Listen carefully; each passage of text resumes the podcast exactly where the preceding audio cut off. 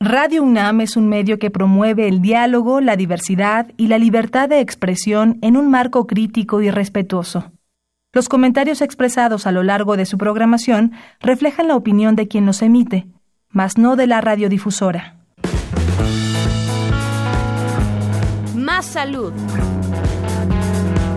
Radio UNAM y la Facultad de Medicina presentan Más saludable, más sexualidad más mente, más veraz, más confiable, más UNAM. www.massaludfacmed.unam.mx Coordinación de Comunicación Social.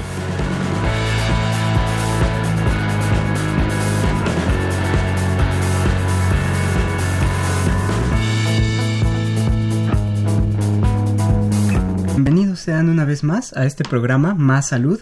Yo soy el doctor Rolando Alanís y el día de hoy, 29 de noviembre del 2018, vamos a estar hablando sobre el VIH y SIDA. Para ello se encuentra con nosotros en la cabina de Más Salud la doctora María del Rocío Muñoz Hernández, especialista en el tema. Permítanme presentársela, presentarla. Ella es médico cirujano de la Facultad de Medicina del UNAM. Tiene una especialidad en pediatría egresada del Hospital Infantil de México y otra especialidad en medicina del adolescente. Actualmente, ella es médica adscrito de la Clínica para Niños con VIH y SIDA del Hospital General de México. Y bueno, pues vamos a estar platicando el día de hoy con ella. Muy buenas tardes, doctora. ¿Cómo se encuentra el día de hoy? Muy bien, muchas gracias. Muy contenta de estar aquí con todos ustedes platicando sobre este tema. No, hombre, es un honor para todos nosotros. Y bueno, les recordamos que este es un programa en vivo y como siempre les damos los teléfonos en cabina para que se comuniquen con nosotros y nos hagan saber sus dudas. 5536-8989, el cual cuenta con dos líneas, y el 01800-505-2688. Vamos a escuchar una cápsula sobre el Día Internacional de la Lucha contra el SIDA y regresamos.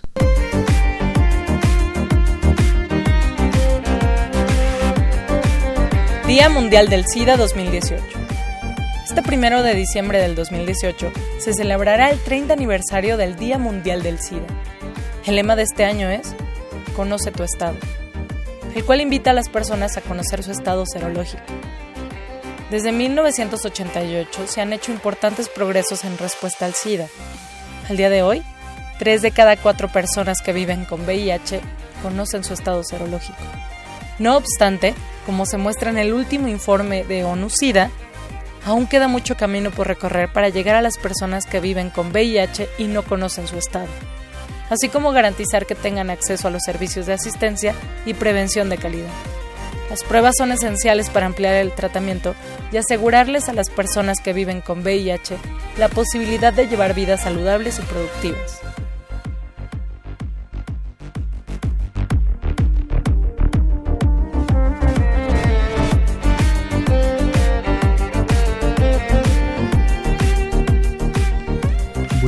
De vuelta con la doctora María del Rocío y vamos a empezar a hablar desde lo muy general. ¿Qué le parece, doctora, si nos explica así a grandes rasgos de qué se trata, qué es el VIH, qué significa, etcétera, etcétera? Está muy bien. Bueno, vamos a, empezar justamente con esa pregunta. Este, ¿Qué es el VIH? Bueno, el VIH son las siglas del virus de la inmunodeficiencia eh, humana.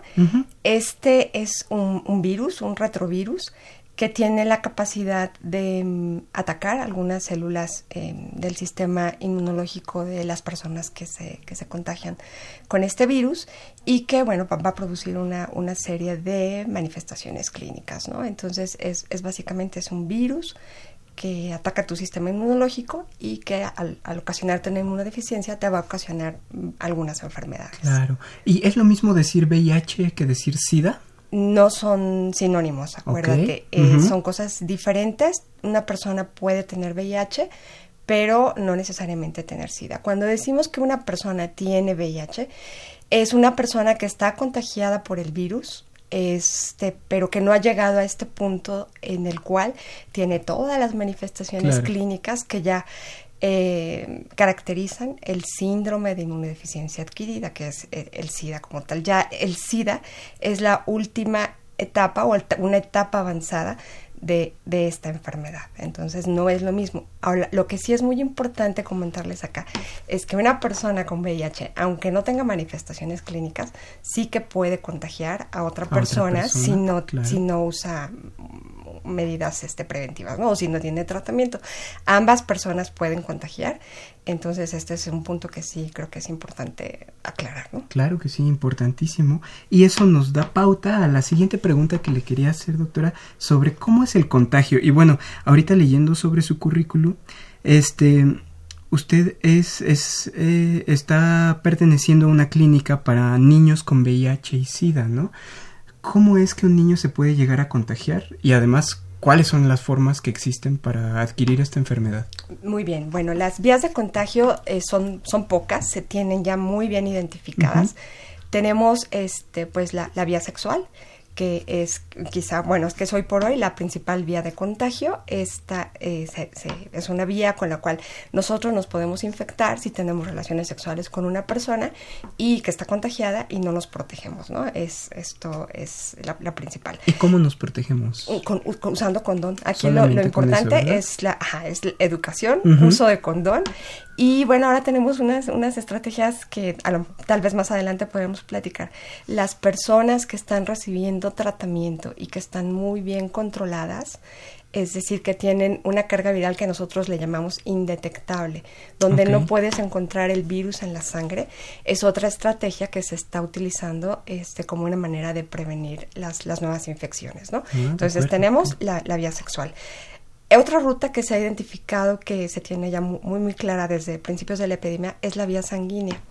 esto es básicamente por transfusiones de sangre, que pues ya no es tanto el caso de nuestro país, porque desde finales de la década de los 80 se tienen ya establecidas las medidas pues para que la sangre de cada donante sea perfectamente analizada y esta no sea una, una ruta de transmisión. Tenemos la, la, la, vía pues, sanguínea, ¿no? Em, este es el caso, por ejemplo, te pongo los, los usuarios de drogas intravenosas que utilizan agujas y que en un momento dado llegan a, exacto, a compartir eh, agujas contaminadas, entonces este, esta es otra ruta, o bien nosotros como médicos que estamos tomando muestras, estamos funcionando, podemos tener un accidente, y esa es otra ruta, ¿no? Sí, es un riesgo. Solamente es el contagio intravenoso. Si digamos yo me pincho y, y no le doy una vena, pero es una inyección intramuscular, sí, claro, también es, otra ruta, riesgo, es otra ruta la percutánea. Y la, la, la, la, otra que tú me preguntabas y que creo que debemos dejar este mensaje muy claro aprovechando esta ocasión, es el de las mujeres embarazadas que contagian a sus hijos, ¿no? Entonces estas mujeres que viven con el, con el VIH eh, pueden contagiar a su bebé durante el embarazo, en el momento de que sus hijos nacen y posteriormente, eh, ya que nacieron los, los, bebés, eh, la alimentación del seno materno es otro factor de riesgo que eh, pone en riesgo a estos niños. Entonces, por eso es muy, muy importante que todas las mujeres embarazadas se hagan una prueba para detección de VIH. No importa que no tengas los que nosotros conocemos, digamos, entre comillas, factores de riesgo, porque tu factor de riesgo es tener relación, una relación sexual. Entonces, si tienes relaciones sexuales, pues ya, ya tienes el riesgo, ¿no? Entonces, aquí sí es muy importante este, que estas mujeres se hagan una, embarazadas, se hagan una prueba para, para detección de VIH desde el primer trimestre del embarazo. Entonces, primer trimestre, último trimestre también, este, porque hay mujeres que siguen teniendo actividad sexual durante el embarazo, o bien muchas veces no llegan al, part, al, momento del parto, pero realmente ni ella solicitó que se le haga una prueba, ni su médico le pidió una prueba. Entonces, este es otro momento muy importante para que las mujeres puedan solicitar esta, esta prueba y este, poder tener los diagnósticos en, en mano. Hablando de esto sobre el contagio materno-fetal, eh, eh, es una realidad que ya no se puede controlar, es decir, una madre que tiene VIH forzosamente va a tener un hijo con VIH o cómo se puede evitar esto? No, aquí sí es también algo, algo importante eh, aclarar esto. Una mujer que vive con VIH no necesariamente va a infectar a su, a su hijo ¿De qué depende esto? Bueno, esto depende de muchos factores que se han estudiado, pero hoy por hoy sabemos que el factor más importante para que un niño se infecte es la carga viral que tiene la madre al momento de, que, nace su bebé, ¿no? Em, la carga viral es el número de copias del, del virus que hay en la sangre de la mamá. Entonces, se sabe más o menos que de cada 10 mujeres que están embarazadas, que han parido y que no saben que tienen VIH, tres de cada, de cada diez van a tener, este, van, van, a, van a contagiar a sus bebés, ¿no? Los otros siete niños, este, podrían ser sanos. Pero ahora tenemos este, la posibilidad de, darles tratamiento a estas mujeres eh, si se diagnostican durante el embarazo para que lleguen con cargas virales indetectables, esto es decir, una cantidad muy pequeña o no o no no detectada de sangre en su virus para darles la posibilidad a, a, sus hijos de que nazcan libres de la infección. Eso aunado a otras estrategias que seguramente este ya, ya, ya son conocidas, que son una operación cesárea y no dar seno materno. Con esto el riesgo, hablábamos de 3 de cada 10, el, el riesgo sería más bajo, estaríamos hablando más o menos, si hacemos todo esto, una de cada 100 o quizá ni siquiera una, ¿no? Hablando sobre esto de que no puede dar una madre con VIH eh, seno materno, que es de las pocas, muy pocas contraindicaciones absolutas para, para dar lactancia materna, eh, ¿En qué, ¿En qué fluidos corporales podemos encontrar el virus de la inmunodeficiencia humana? Sabemos que, por ejemplo, semen, sangre, leche materna y, por ejemplo, aclarar saliva. Ok, está muy bien. Este sí, ya, ya prácticamente los, los comentaste eh, todos. Los líquidos corporales de los cuales vamos a identificar o podemos aislar el virus son sangre, este líquido preyaculatorio, eh, semen, secreciones vaginales, este y leche materna, ¿no? Entonces aquí ya dejamos descartadas aquellas otras eh, secreciones corporales que podrían en un momento dado este, prestarse a que Ay, me va a contagiar y que definitivamente no son una forma de contagio, que son lágrimas, saliva, sudor, este de, aquí no, no vas a no vas a poder aislar al virus, ¿no? Entonces el contagio casual no no es este eh, con estas secreciones no es este no, no, no representa un riesgo. Sí, y que es importantísimo que la población lo sepa, ¿no? Porque luego se dan casos de que no quieren ni siquiera prestarse ropa porque se cree que, una ropa sudada te puede llegar a dar contagio, etcétera, ¿no? Esto que tú dices es muy importante, ¿no? El, el contacto casual que son besos, eh, digamos, superficiales, abrazos, si, eh, este, el usar, como tú dices, una ropa, compartir el baño, la vajilla, este, vasos, platos, cucharas nada de esto. Puedes, puedes tener un compañero que vive con VIH, no te va a pasar nada. Tu compañero de salón puede tener VIH, no te va a pasar absolutamente nada. Un beso, como decimos este coloquialmente, de lengüita. Un, beso de pues pues no debería de representar un riesgo aquí lo, lo importante son esos besos este muy profundos y donde donde es importante este comentar que eh, eh, tenga, haya lesiones, que haya lesiones orales, ¿no? Porque si la mucosa está sangrando con una rasgadita, ahí hay un riesgo, ¿no? Esa es una puerta de entrada para el virus. De acuerdo. Y ahora, doctora, ¿qué ocurre en el organismo cuando te infectas? ¿A qué quiere decir que ataca la, la inmunidad? ¿Cuáles son los riesgos? ¿Alguna explicación un poquito sí, claro. sobre qué nos pasa? ¿Qué, te pasa? Bueno, el, ya, ya habíamos comentado que el, que el VIH es, es un virus que se, puede adquirir por cualquiera de las rutas que ya, que ya comentamos. El virus va, va, va a llegar al torrente sanguíneo, bueno, va a llegar al, cuerpo. acuérdense que un virus no puede vivir pues solito. Llega al cuerpo, se va, va a identificar inmediatamente a lo que son sus células objetivos, sus células blanco, que son los, los, los las células CD4.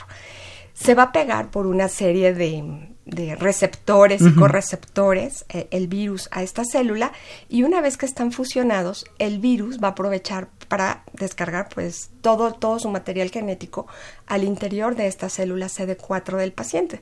Entonces, cuando estas células em, están, están ya con el material genético del, del, virus, funcionan como fábricas de nuevos virus. Entonces, va, lo que va a hacer es una fábrica literalmente de, virus que mediante algunos procesos ahí de, división viral en el interior de la célula va a permitir que estos que, que salgan nuevos virus de esta célula ¿Y qué van a hacer estos, estos nuevos virus? Pues lo que van a hacer es volver a localizar otra célula, CD4 y este cada célula de tal manera que cada célula CD4 te va a funcionar como una fábrica de virus.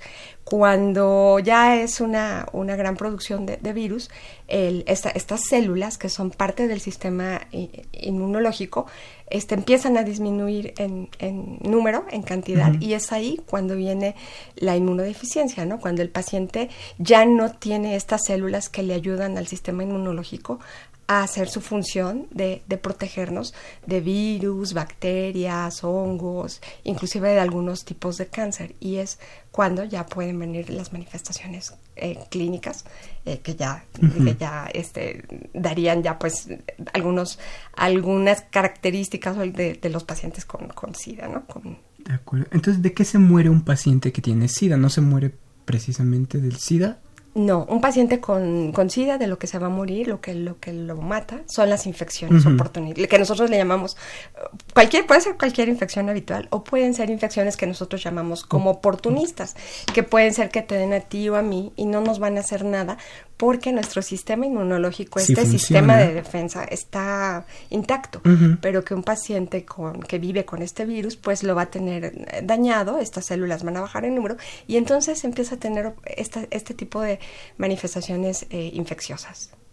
Doctora, ¿y cómo, cómo detecta uno que está infectado? ¿Qué estudios de laboratorio se hacen? Porque tengo entendido que hay diferentes pruebas y es muy sonada la prueba rápida de VIH y hay otras pruebas más eficientes. ¿Cómo es eh, el protocolo? Ok, bien. Cuando en el momento que una persona decide o le, le solicitan una prueba para, para VIH, este, tenemos dos tipos de pruebas. Tenemos las pruebas que llamamos directas, que van a buscar eh, básicamente al virus, y tenemos las, las más utilizadas son las indirectas, que buscan esas, pues estas buscan básicamente anticuerpos. Los anticuerpos son unas sustancias que produce nuestro sistema inmunológico cuando ha entrado en contacto con, en este caso, con el VIH, pues crea un sistema de, de respuesta que es la defensa. Entonces, estas pruebas indirectas lo que van a hacer es, es medir estas defensas. Entonces, tenemos eh, esta prueba que se llama prueba de Lisa, que seguramente mucha gente lo habrá escuchado. Esta prueba va a medir este, anticuerpos, pero tenemos también disponibles las pruebas que tú comentabas, las pruebas rápidas, que tienen la facilidad de que son pruebas que te hacen en, no necesitan un laboratorio muy, eh, muy complejo, muy sofisticado, ni personal muy capacitado, ¿no? Realmente estas son pruebas que te hacen en, en, un consultorio, previa consejería, después platicamos eso, este, te la hacen, te dan un, un piquetito en el, en el dedo, lo ponemos en unas tiras reactivas, como una prueba de, funciona como una prueba de embarazo. También se pinta, salen unas rayitas en, la prueba cuando sale positiva. Y son pruebas que tienen una, una alta eh, sensibilidad. Nosotros en medicina utilizamos este término para este, decir que son pruebas confiables, ¿no? que son pruebas muy buenas. Y tienes además con estas pruebas rápidas la posibilidad de conocer tu resultado en 20 minutos. ¿no? Esta es la, la, gran ventaja que ofrecen estas pruebas. Bueno, una vez que tienes una prueba de, de, de detección positiva, o reactiva, como le llamamos, es el, término apropiado, este, lo que toca es confirmar que tienes esta enfermedad. Entonces, eh, contábamos con la prueba que se llama, contamos con la prueba que se llama Western Blot, pero es una prueba que puede tardar eh, algún tiempo, ¿no? Este, varios días, puede empezar ahí la desesperación del paciente, la ansiedad. Entonces, tenemos otras pruebas que son este, ya métodos directos que, lo, que, buscan al virus y que realmente son muy rápidas. Puedes tener el resultado en cinco días y con estas pruebas pues ya este, confirmas, confirmas el diagnóstico. De acuerdo, doctora. Y una cosita que sí quisiera aclarar. Hace ratito mencionamos eh, que hay un estado con los medicamentos antirretrovirales eh, en el que el virus se vuelve indetectable en la sangre. Sí. Con esto queremos decir que llegamos a una cura del SIDA? No, no hay una cura. Esto sí es importante aclarar. No hay una cura para el VIH hasta el día de hoy. No hay ninguna eh, ningún recurso curativo. Los medicamentos que nosotros, de los que disponemos ahora, son fármacos muy buenos. Cada vez con los años eh, la, la los investigadores han sorprendido con medicamentos menos tóxicos, mm, se toleran mejor, menos pastillas. Te puedes imaginar lo que era hace 15 años tomarte ocho pastillas diariamente. Este, es hace un par de años pasamos ya a una pastilla que tiene todo el tratamiento mm. en una sola píldora. En, en, los últimos años tenemos ya varios, este, varias presentaciones que todo el tratamiento lo tienes en una pastilla al día pero el objetivo es que para el 2030 aproximadamente podamos ofrecerle a los pacientes eh, tratamientos de una pastilla o una inyección cada dos o tres meses. Eso sería mm, maravilloso. Pero no son opciones curativas, definitivamente. Una vez que estás diagnosticado, tienes que tomar tus medicamentos de por vida todos los días para, para asegurarte que tu sistema inmunológico funcione adecuadamente y haga su función. Claro, solamente se controla como Solamente se controla. Y el término que tú usabas de, de, indetectable es importante comentarlo porque te decía que ahora es una estrategia. Si los pacientes se mantienen indetectables, el riesgo de contagiar a otros, ya sea a tus parejas sexuales o a los a, tus a tus hijos por por, por un embarazo, las posibilidades son prácticamente cero, ¿no? Wow. Wow, eso sí es nuevo para, para mí, no, no, no lo tenía al tanto de que si estás en ese estado de indetectable, el riesgo de contagio se disminuye casi a cero. Casi a cero. De hecho, el, ahora es indetectable, es igual a intransmisible, ¿no? Claro, son pacientes bien controlados, ¿eh? que están yendo a sus controles, que están este, teniendo su seguimiento correctamente y que cumplen con su tratamiento al pie de la letra. En cuanto al tratamiento, doctora, eh, bueno, sabíamos que antes, eh, como el agente patógeno es un virus, tiene como ciertas mutaciones, entonces los médicos teníamos mucho problema al tratar pacientes de que ah, estabas con un medicamento que generalmente no das un solo eh, medicamento, sino das dos o tres al mismo tiempo, ¿no? Y los tienes que estar cambiando constantemente para que el virus no haga resistencia. ¿Se sigue haciendo esto o con la pastilla que usted menciona que ya trae todo el tratamiento, este, se puede continuar durante toda la vida? Aquí hay una cosa eh, que vale la pena mencionar. El virus, por su naturaleza, es un virus que muta muy fácilmente. Siempre está haciendo copias defectuosas de sí mismo, versiones distintas que son que, que no son iguales, es, tiene una capacidad de mutación muy, muy rápida. ¿no? Por otro lado, si un paciente recibe eh, sus medicamentos, que generalmente también hacemos la aclaración, es una, es una mezcla de tres medicamentos eh, diferentes, Em, si un paciente no se lo toma, si se lo toma, se le olvida, se le mm, pasa muchísimo la hora. casi no pasa, ¿no? Casi no pasa, son muy desordenados a veces. este, lo que, lo que ocurre al final del día es que el, virus se hace resistente, genera algunas mutaciones en, en, su estructura, que, hace, que lo que el resultado es que esos medicamentos ya no nos van a funcionar.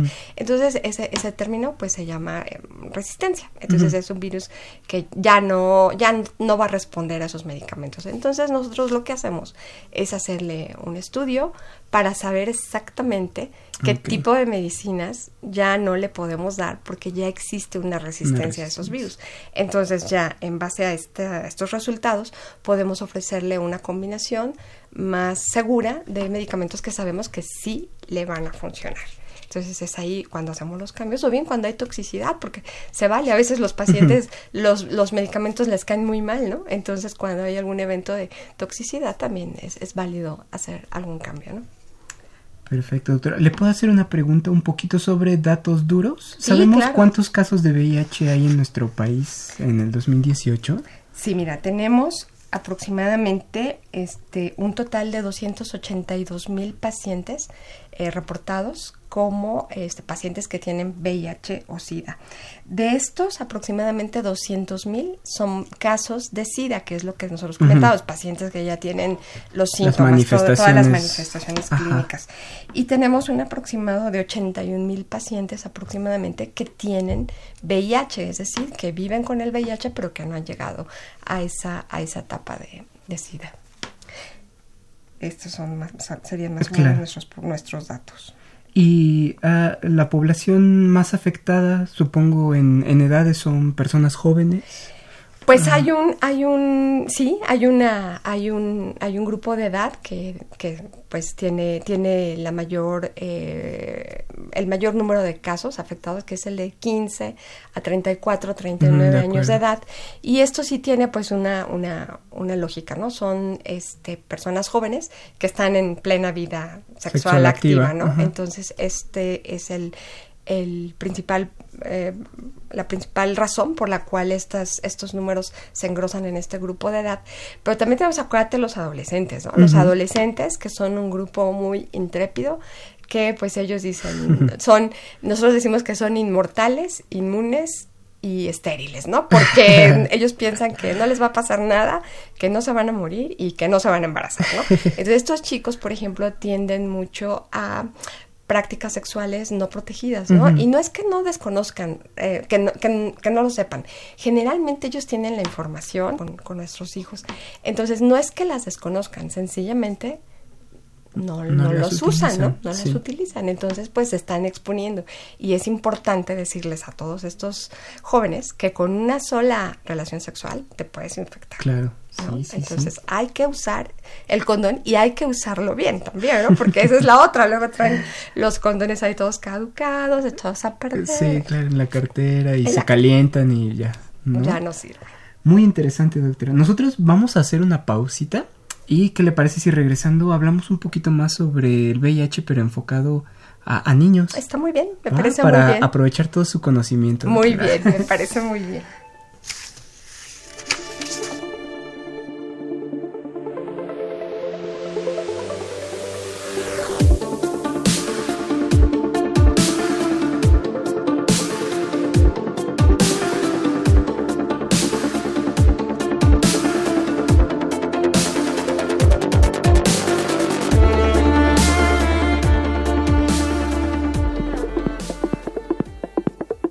Palacio de la Escuela de Medicina, Facultad de Medicina, UNAM. ¿Cuántos cuerpos habitas? Averígualo en la experiencia multimedia Acapite ad Calcem. Hasta el 30 de noviembre de 2018. Entrada libre. República de Brasil 33. Centro Histórico.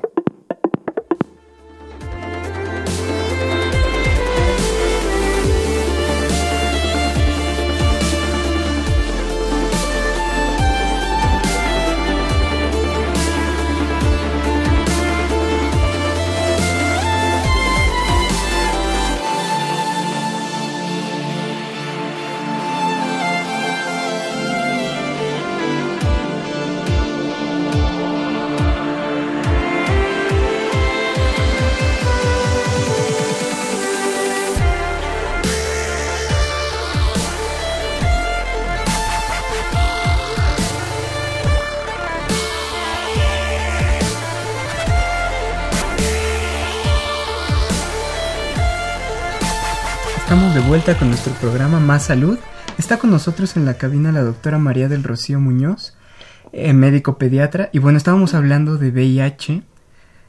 Y doctora, quería yo preguntarle un poquito sobre tabús que tenemos en la sociedad.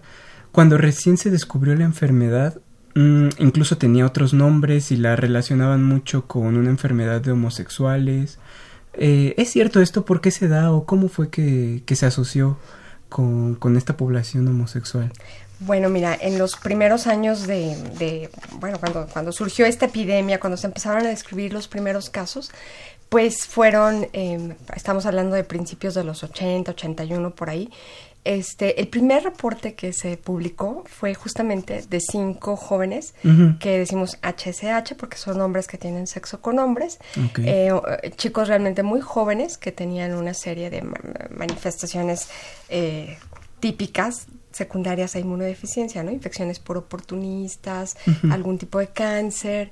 Entonces, este, pues a, a raíz de estos primeros reportes en los cuales la población afectada estaban siendo este, hombres que tienen sexo con hombres, pues se hizo como una, una señalización, un estigma, a este, a este grupo de, de, a este grupo de la población.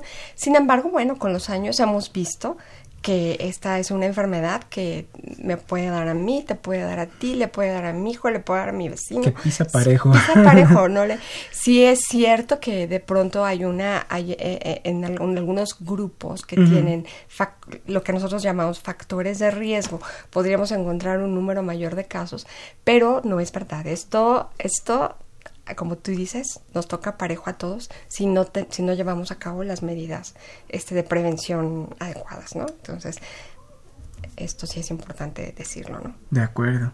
Y ahora sí, doctora, eh, eh, en su tema. ¿Es lo mismo el VIH en niños que en adultos? Pues mira, el, el, mecanismo por el cual va a ocasionar la enfermedad, pues es muy similar, em, es, es parecido, es el mismo. Mm, básicamente aquí lo, lo importante es que el niño, como la mayoría de los casos pediátricos, se contagian de la mamá, eh, al, como decíamos, durante el embarazo, al momento del nacimiento o por la alimentación del seno materno, son niños muy chiquitos que no han desarrollado su sistema inmunológico, como es el caso de un adulto, ¿no? Que ya le toca eh, adquirir la, enfermedad desarrollada, ¿no? Entonces el, el, el, niño, pues es un niño que tiene un sistema inmunológico inmaduro y que presenta algunas características que hace que la enfermedad sea un poco más rápida que mm, en los adultos, ¿no? Podemos tener niños que antes del año eh, ya tienen manifestaciones de SIDA, que no lo vemos en los adultos como tal, ¿no? Em, hacen inmunodeficiencia mm, mm, rápidamente y este y pues si no les damos tratamiento la mortalidad en este grupo puede ser como del 50% hacia los dos años de edad. Entonces aquí la cuestión e, es eso. Em, nos da muchas manifestaciones a nivel del sistema nervioso central no si ves por ahí de repente que un niño lo ves en la consulta verdad que no está creciendo bien que no mm. que no ha alcanzado sus eh, logros del neurodesarrollo en, en, el periodo de tiempo que le debería de tocar, pues hay que, hay que estar atentos, ¿no? Con eso, eh, si por ahí tuvo una neumonía, los tres, cuatro meses. nos referimos a, que, camine, a, que camine, a, que camine, a que hable, a que se sienta, a que sostenga mm. su cabecita, ¿verdad? Este, todos estos, eh, eh, pues, logros, ¿no? Entonces, este, pues sí, no, no, va, va un poco más rápido que en, que, que en los adultos, ¿no? Y, y además, la replicación del virus puede ser muy rápida. Aquí si en niños puedes ver millones y millones y millones de copias por cada mililitro de sangre. Y bueno, y también la inmunodeficiencia, ¿no? Que, que les, les, pega, les pega de manera diferente también. ¿Y cómo tratan? ¿Qué hacen con estos pacientitos eh, en la clínica del niño y el VIH en su hospital? Ok, mira, nosotros los niños nos llegan canalizados de otras instituciones o bien del mismo Hospital General de México. Este, este, mm, cuando un niño llega, pues le hacemos todos los estudios de los cuales ya platicamos. Si son niños grandes, este, pues les hacemos sus pruebas de lisa, de Western Blot. En niños más pequeños hacemos búsqueda directa del virus a través de la medición de la carga viral. Y bueno, pues ahora desde hace algunos años este, tenemos eh, pues ya la, la, estrategia de darles tratamiento a todos en cuanto se diagnostica, ¿no? Entonces, igual, el, el tratamiento de los niños es exactamente el mismo que para los adultos. Les damos tres medicamentos, este, si son niños chiquitos, pues ya te imaginarás, jarabes, si son niños ah, más grandes, pastillas, y ya los niños más grandes pues tienen la posibilidad de tomar estas presentaciones que platicamos, que van coformuladas y que les permite tomarse mejor el, el tratamiento. Y en cuanto al pronóstico, mm, ¿qué esperanza de vida podemos encontrar en, pacientes pequeñitos? Mira, esa es una pregunta muy interesante. Este, estamos viviendo la, la, época, la, es un momento histórico porque ah, todavía estamos, viviendo eso. Pero sí te puedo decir que, pues, la, la clínica, por ejemplo, ya en los 20 años que tenemos, este, pues ya tenemos chicos que nacieron con VIH, que tienen, andan en los 35 años más o menos, ah, y que nacieron infectados de sus mamás, y que ya ahora nos están llegando con sus hijos, con ah, sus hijos, con la posibilidad de que sus hijos nazcan libres de la infección. Entonces, eso es una cosa maravillosa. Pero ya habíamos dicho, si no están si están indetectables, el riesgo este para su hijo, pues prácticamente es es, es cero, ¿no? Entonces son niños que están naciendo saludables. Viene esta nueva generación de niños nacidos de madres que nacieron con VIH, pero que estos bebés están bien. Entonces, ¿Cuántos años van a vivir? Pues no sabemos, pero como te digo, por lo menos tenemos claro que la etapa de adulto joven la están alcanzando este, en buenas condiciones, con buena calidad de vida y con un proyecto de vida. Digamos, es que me surgió ahorita la duda, si llega un pacientito o adolescente o adulto joven con VIH, hombre o mujer que quiere tener hijos, quiere tener familia, eh, ¿Atienden a este tipo de pacientes? ¿Los orientan también? Este, población adulta nosotros no atendemos. Hay una red de, de, hospitales en todo el país. Por ejemplo, aquí en la Ciudad de México, pacientes no derechohabientes. Este, en la clínica especializada Condesa, por ejemplo, ahí los ven, les dan toda la orientación, eh, les dan el seguimiento, el tratamiento para que puedan estar bien controlados, indetectables y puedan tener a sus, a sus, a sus hijos con el menor riesgo posible. Y nosotros ya los vemos en esta clínica que atiende niños desde recién nacidos hasta los 18 años de edad, que es la etapa en la que ya los pasamos a las clínicas de, adultos. De acuerdo. ¿Y en esta clínica, además de tratamiento, hacen investigación? Sí, sí, sí, sí. Es, es una clínica donde tenemos el apoyo, bueno, multidisciplinario, estamos, eh, somos un equipo, em, pues, médico, infectólogo, este pediatra que soy yo, psicólogas, nos apoyamos mucho con el servicio de pediatría del Hospital General de México, ahí tienen todos los subespecialistas. Y pues si hacemos un poquito de investigación, hacemos tenemos algunos proyectos ahí que en, hemos hecho con los años, nuestros nuestras principales líneas de investigación ha sido la resistencia a los medicamentos antirretrovirales que te, que platicábamos hace un rato, la calidad de vida de estos pacientes, la retención que es es un es un tema interesante porque llegan los pacientes, les damos su tratamiento, pero de repente se desaparecen y sabemos que pues hay una cosa por la cual no están viniendo, hay que ver por qué no están viniendo, porque si no vienen, pues no se están tomando sus medicamentos. Si no se toman sus medicamentos, eh, se van a enfermar y van a terminar en el hospital. Entonces sí es una cuestión de seguimiento eh, importante y muy intensivo ahí. Adolescentes es otro grupo también con el que hacemos algo de investigación, trabajando justamente con estas chicas que están teniendo a sus, a sus embarazos y dándole seguimiento a los menores. Y pues el más reciente estamos también viendo estrategias para simplificarles el tratamiento a, estos niños y que no tengan eh, la necesidad de tomar una gran cantidad de pastillas. ¿no? Ok, y hablando de estas pastillas, eh, ¿nos podría platicar un poquito cómo es que el medicamento hace su magia? ¿Cómo funciona el medicamento? ¿O cuál, es, cuál es la función? La función, la función de estos... Bueno, tenemos eh, Marlos, eh, todos actúan en pasos diferentes del ciclo de la replicación del virus al interior de la célula. Entonces tenemos medicamentos que actúan, por ejemplo, desde impedir que el VIH se pegue a la célula, ese sería, por ejemplo, un mecanismo, el, primero, al interior de la célula bloqueando diferentes pasos de la replicación del virus para que pues no se generen estas copias. Y si se llegaran a producir pues hay medicamentos que también actúan en la última etapa que es ya para liberar eh, a los nuevos virus de la célula también te bloquean la posibilidad de que esto ocurra. Y entonces tenemos eh, diferentes mecanismos de acción que te bloquean. Cuando nos damos un tratamiento procuramos que estos medicamentos actúen por lo menos en dos lugares diferentes del ciclo de la replicación del virus. No dan dos, dos fármacos que actúen en el mismo lugar. O sea, Son, pueden ser dos de uno y un tercero que ah, actúe aún, pero no, no, por ejemplo, lo que no hacemos es dar tres que actúen en el mismo paso, ¿no? Deben ser, podrían ser dos en uno y un tercero en otro, ¿no? Todos, todos en diferentes sitios. Mm, de acuerdo efectos adversos más comunes que puedan generar estos fármacos? Pues los más comunes pues son los gastrointestinales, ¿verdad? Los pacientes pueden tener náusea, vómito, diarrea, dolor abdominal, pueden tener manifestaciones dermatológicas pues a nivel de piel, los exantemas, ¿verdad? Puede ser este hay, hay reacciones más severas de hipersensibilidad que ya te pueden dar como un cuadro tipo catarral, acompañado de una reacción de hipersensibilidad, de bueno, una reacción en piel grave que podría llevarlos a hospitalización.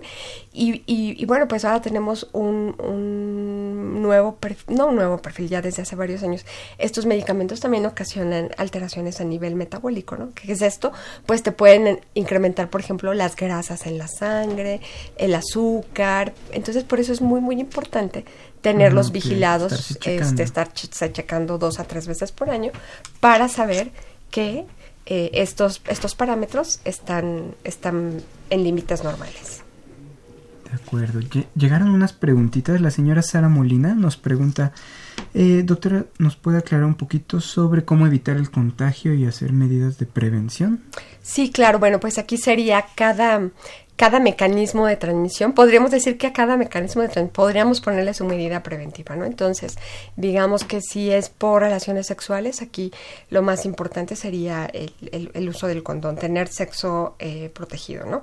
Em, eh, podríamos em, hablar, por ejemplo, en el caso de que fuera por, por jeringas, en el caso de los usuarios de drogas intravenosas, pues tratar de que, de que no compartan agujas, ¿no? Acercarse, hay ya programas donde a, las personas se les pueden dar sus jeringuillas para que no tengan la necesidad de estar compartiendo estas agujas. Sobre establecimientos de perforaciones, tatuajes, ¿existe riesgo también? Sí, sí existe riesgo, porque si te están haciendo algún procedimiento en el cual tú no, no te consta que te están que están usando, material, nuevo, material nuevo, pues no sería muy confiable. Tendrías que estarte acercando a un lugar certificado donde a ti te, te, conste que el material que van a usar para tu tatuaje, tu perforación, sea nuevo y que se desecha, ¿no? Y en el caso de la transmisión vertical, que es el de madre a, bebé, es lo que platicábamos, ¿no? Este, la mamá en el momento de la embarazada, en el momento que se, se sabe eh, viviendo con este virus, es, esta es una de las indicaciones que es más, más, más rápido, ¿no? Tratamiento rápidamente para poderle dar el eh, tratamiento a esta mujer y eh, hacer que la infección se controle rápidamente y que su bebé nazca libre. Y por otro lado, pues no darle seno materno. Esta sería la, otra forma de prevención en este mecanismo de transmisión. Ok. Otra preguntita. Eh, ¿El seno materno también está contraindicado aunque la paciente esté en este estado del tratamiento y de control en el que el virus es indetectable en la sangre? Bueno, ya hay algunos países, una pregunta muy buena, más a meter en problemas. no, mira, es un, es, es, se puede, por ejemplo, tenemos el caso, por ejemplo, de países como África, ¿no?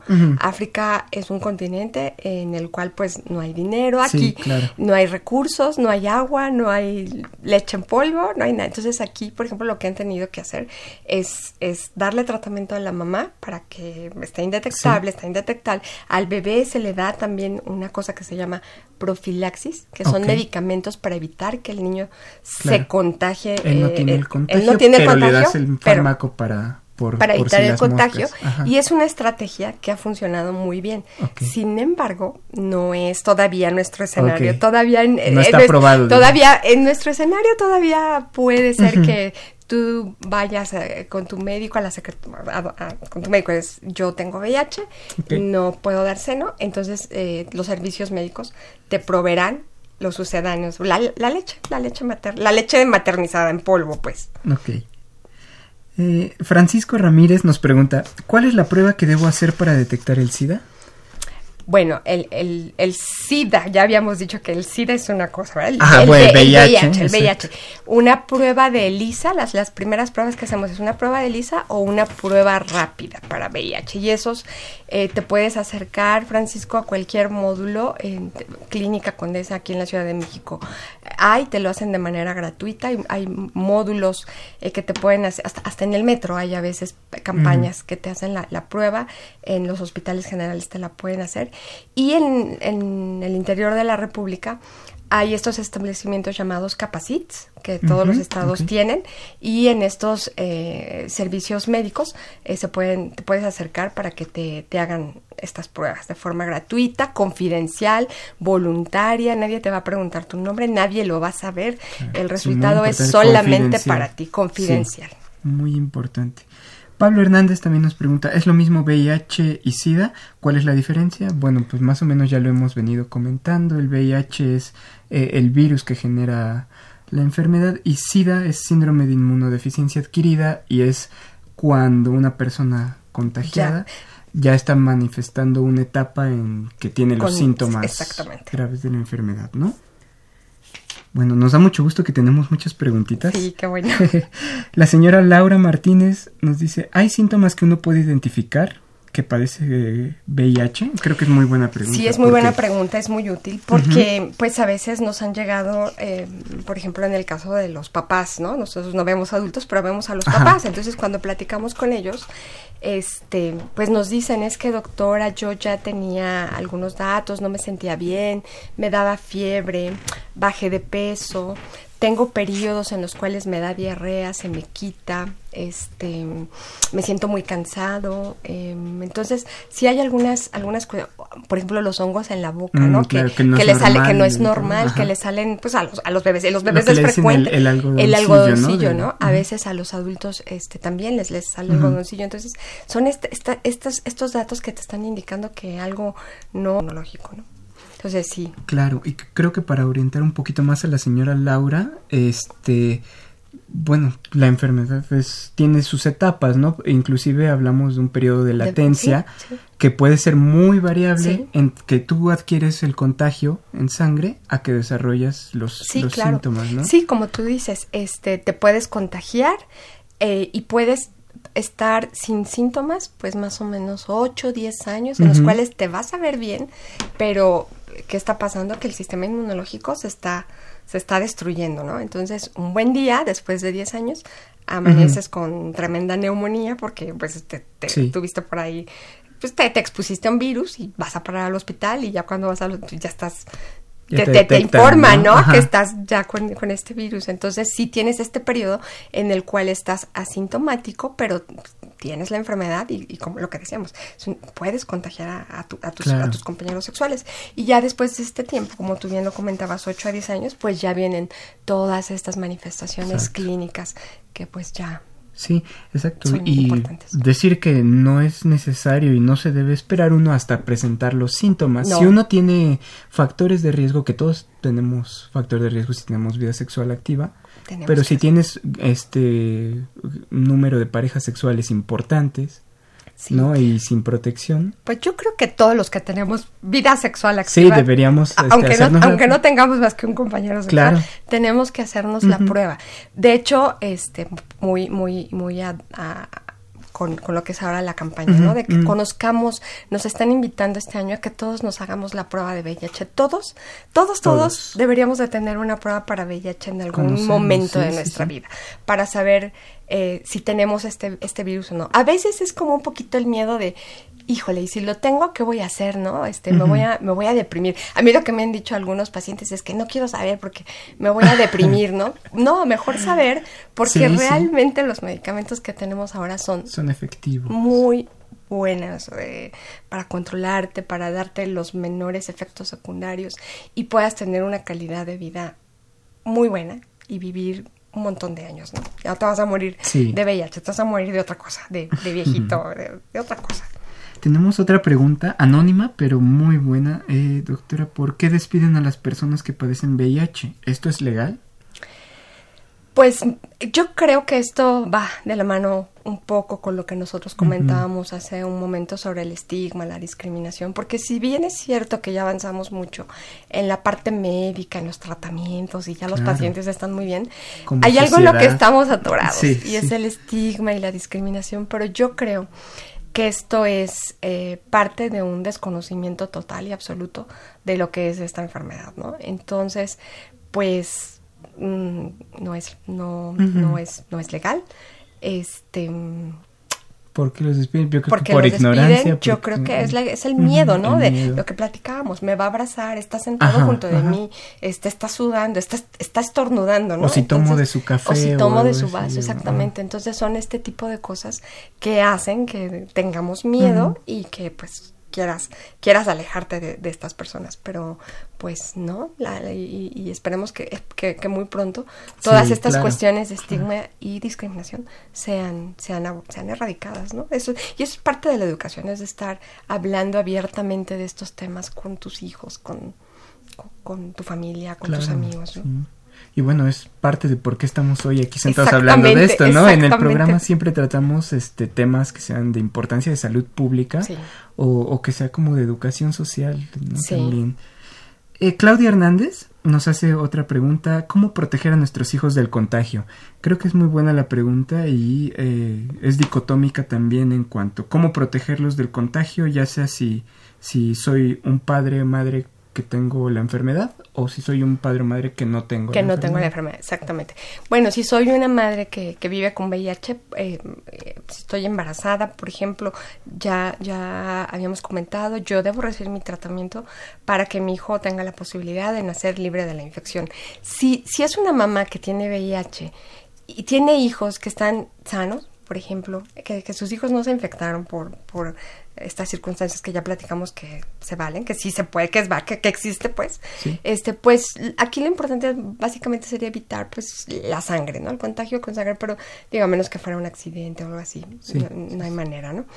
Y, y pues la, la otra, si eres un papá que tiene hijos, no estás infectado, pero no quieres que tus hijos adquieran esta enfermedad, pues es educación, es hablar, con, ellos, todo el tiempo de que, bueno, pues tienes, tienes vida sexual activa, cuídate, ¿no? no, no y no es malo, es, es, es bueno tenerla. Hepatitis B, hepatitis C, este, otras enfermedades de transmisión sexual que además ya sabemos que algunas de ellas ya se están volviendo un problema de salud público por la cuestión de tratamiento, ¿no? Que también ya por, están por ahí también muy resistentes a algunas, algunas enfermedades. Entonces son, son muchas cosas, ¿no? Entonces, educación, el, uso del condón, yo es lo que digo que es, es aquí básico, ¿no? y, hablar sin tabús con tus hijos. Claro. Sí, tenemos ese, ese gran problema como sociedad. Tenemos como esta represión colectiva a tratar temas que, que, lastiman, duelen, siempre hablar de sexualidad con la familia, con los hijos, ¿no? Eh, doctora, regresándonos otra vez un poquito a sobre lo de la clínica este del niño con VIH-Sida en, en el Hospital General, bueno, sé que el Hospital General eh, se le dice que es un hospital de concentración que recibe pacientes que vienen referidos de otros estados de la República. Este, ¿tenemos algún dato sobre eh, qué estados son los más afectados por esta enfermedad? Bueno, mira, en, números, en cuanto a números, tenemos, este, pues básicamente cinco estados que tienen los, los datos más, más, más grandes, ¿no? Eh, por ejemplo, Ciudad de México, pues tiene casi 25 mil casos, por ejemplo, ¿no? En segundo lugar viene el Estado de México. Luego tenemos a, Jalisco. Tenemos también a Veracruz y tenemos por ahí me parece que también a Chiapas, que serían los estados que tienen, que concentran el mayor número de pacientes. Sin embargo, por ejemplo, yo te puedo decir que hay estados que tienen, eh, que se ha movido esto un poquito y que tienen más casos nuevos en 2016. Por ejemplo, te hablo de casos de SIDA, Campeche, Yucatán, Quintana Roo, Tabasco y Oaxaca más o menos en este. Esto es un poquito diferente a lo que estábamos diciendo cuando al número total de casos que concentra cada estado, ¿no? Pero bueno, pues estos serían básicamente los estados que... Sí, podemos encontrar ahí más o menos que son estados, por así decirlo, un poquito rezagados en cuanto a socioeconómicamente hablando, ¿no? Sí, sí, sí, sí, sí. O donde hay turismo, también por ejemplo hablamos de... ajá de Veracruz, por ejemplo, pues ahí hay turismo ahí. Mucho turismo. Jalisco, pues. Ah, Ciudad de México, porque bueno, tiene, tiene una clínica muy grande que concentra muchos casos, ¿no? Entonces, pues serían estos básicamente los estados más, con más números. Doctora, ¿algún caso en específico, algún caso que recuerde con cariño, o al contrario, alguno que nos quiera comentar que haya visto en su experiencia clínica? Este, pues, ¿qué te puedo decir? un yo creo que todos son casos lindos. Yo creo que tengo un afecto, un, recuerdo eh, muy bonito de los primeros casos. Los primeros casos cuando em, se empezó a, dar atención en esta clínica, te estoy hablando del 98 más o menos, eh, cuando empezamos con esta clínica. Este, mm, los teníamos, no teníamos medicamentos para, para ir, para más, para más fácil, ¿no? Les dábamos pues lo que había, ¿no? Entonces siempre, siempre, pues, la, la, la cuestión era, se van a morir, ¿no? Se van a morir y pues sin proyecto de vida. ¿Sabes qué? Mejor no lo mandes a la escuela, apapáchalo en tu casa ah. porque porque pues quién sabe cuánto tiempo le quede de vida, ¿no? Pero mm, inmediatamente, o sea, eh, empezaron a surgir opciones de tratamiento que les han permitido este, vivir, hacer su vida. Y pues un caso particular, la primera niña, no voy a decir su nombre, pero la primera chica que, que se nos embarazó, por ejemplo, ¿no? Pues te puedo decir que sabíamos, estaba muy bonita además, ¿no? Entonces, oye, no, pues este, es que ya tengo novio, ¿no? Nosotros, como lo, como la mamá, ¿no? A ver, tráemelo, vamos a ver quién es. Ah. Este, tenemos que dar nuestro visto bueno. Y este, y puedes decirle, ¿no? Al principio, oye, mira, pues las relaciones sexuales, mejor no, mejor espérate, mejor este, aguanta, mejor este. Pero pues no, adolescente al fin y al cabo, un buen día vino, mis, mis, adolescentes me dicen chío, entonces, chío, ¿qué crees? Este, estoy embarazada, ¿no? Entonces, pues todos a, correr. Es, tenía 16 ya para entonces, la pudimos canalizar a la clínica de adultos porque digo, ya un embarazo también ya es como un adulto, aunque, tenga, aunque no tenga 18 todavía. Se fue, nació su, su nena allá que se llama Sofía, a lo mejor si ella está escuchando, pues sabrá que estoy hablando de ella. Y este Sofía nació bien, nació nació muy muy muy muy sana, no infectada, por supuesto. Se le dio su terapia. Se le dio su terapia. Y, y después de, de, esta, de esta chica, pues hemos tenido 15, 15 más. Este, niñas que nacieron infectadas, pero que sus hijos, este, pues ya nacieron sanos, ¿no? Porque todos estos tratamientos, como decimos, son son maravillosos, ¿no? Y han permitido que ellas estén saludables y que no estén en condiciones de transmitir esta enfermedad, ¿no? Entonces yo, pero yo creo que todos son, todos son casos lindos. Ah, sí, claro. Son bonitos. Y, por ejemplo, en este caso que menciona o en unos parecidos donde una, una de las partes de la pareja tiene VIH y la otra no, este se logra evitar con los consejos que se dan de protección y sí. se logra evitar el contagio a la pareja. Sí, ya, ya, hay, ya hay muchos estudios en los cuales este, esto se llama parejas cero discordante, porque uno tiene y el otro no tiene, ¿no? Ah, y entonces ya, ya hay estudios en los cuales este, con eh, condón y ahora con las nuevas estrategias que tenemos que se llaman profilaxis, este, que, se les da a las parejas no infectadas, también este, han sido muy exitosas y, y pues ha conseguido que, que sigan cero discordantes por muchos años, ¿no? Entonces sí es posible. es posible que tengas una pareja que, que pasa, ¿no? A, mí me han dicho, ay, es que este, no voy a tener novio, ¿quién se va a fijar en mí? No, encuentran su pareja finalmente, ¿no? Y se casan y las parejas las aceptan y tanto a chicas y a chicos eh, muy bien y, que puedan ser felices, pueden ser felices y pueden tener su vida, su vida normal, ¿no? Y perfectamente bien. Qué gusto, doctora. Estamos llegando ya casi al final de nuestro programa, doctora. ¿Alguna recomendación que quiera hacer? ¿Algún énfasis en algún punto antes de despedirnos?